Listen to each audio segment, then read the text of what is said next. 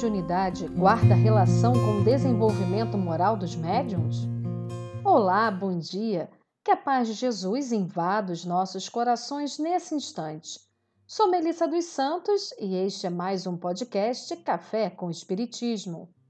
Estamos refletindo juntos nas lições de Emmanuel do livro Seara dos Médiuns, Psicografia de Chico Xavier.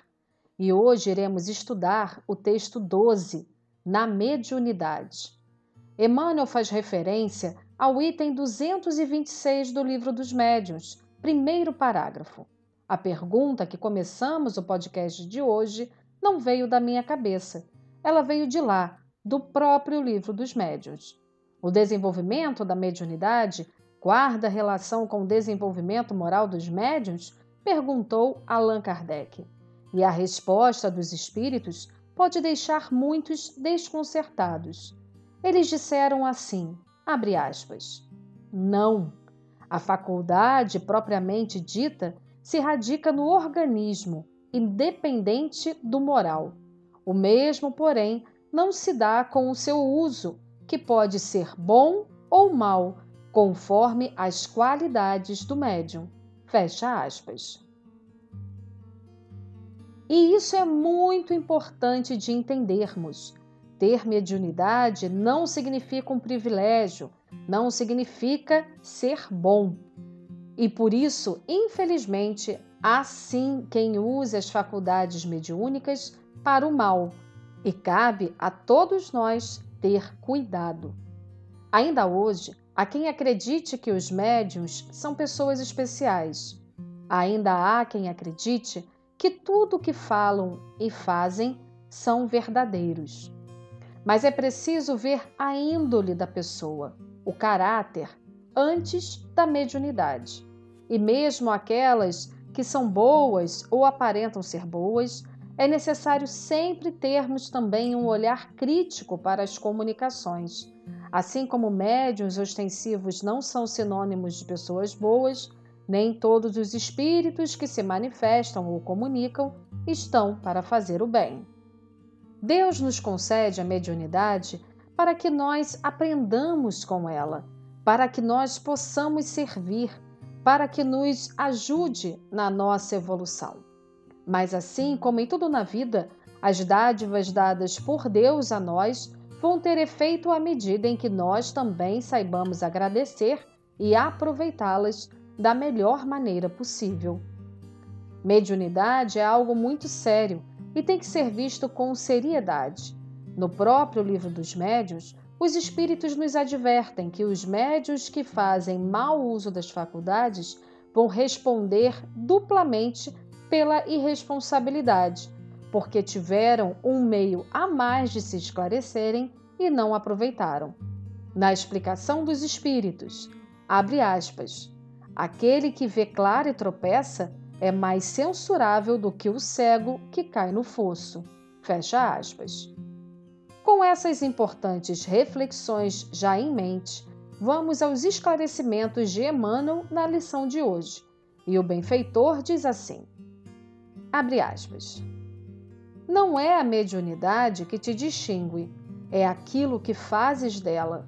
A ação do instrumento varia conforme a atitude do servidor. A produção revela o operário. A pena mostra a alma de quem escreve. O patrimônio caminha no rumo que o mordomo dirige. Fecha aspas. E segue Emmanuel dando exemplos de bons e maus usos dos recursos que Deus nos oferece. Abre aspas. O lavrador tem a enxada, entretanto, se preguiçoso, cede asilo à ferrugem se delinquente, empresta-lhe o corte à sugestão do crime. Se prestativo e diligente, ergue ditoso o berço de flor e pão. O legislador guarda o poder. Contudo, através dele, se irresponsável, estimula a desordem. Se desonesto, incentiva a pilhagem. Se consciente abnegado, é fundamento vivo à cultura e ao progresso. O artista dispõe dos mais amplos recursos da inteligência. Todavia, com eles, se desequilibrado, favorece a loucura. Se corrompido, estende a viciação. Se enobrecido e generoso, surgirá sempre como esteio a virtude.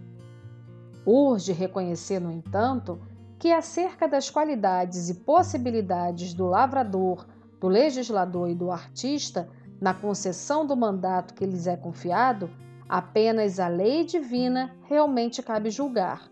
Todos nós, porém, de imediato, conseguimos classificar-lhes a influência pelos males ou bens que espalhem. Assim também na mediunidade. Seja qual for o talento que te enriquece, busca primeiro o bem, na convicção de que o bem a favor do próximo é o bem irrepreensível que podemos fazer. Fecha aspas.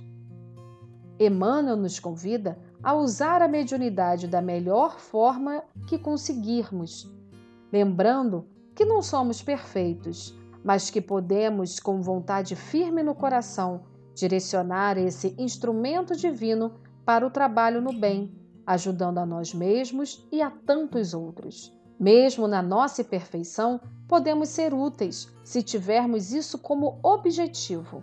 Lembrando sempre da orientação de Paulo, mesmo que tenhamos que levantar as mãos cansadas e os joelhos desconjuntados, que sigamos sempre em frente, nos esforçando nos exemplos de Jesus.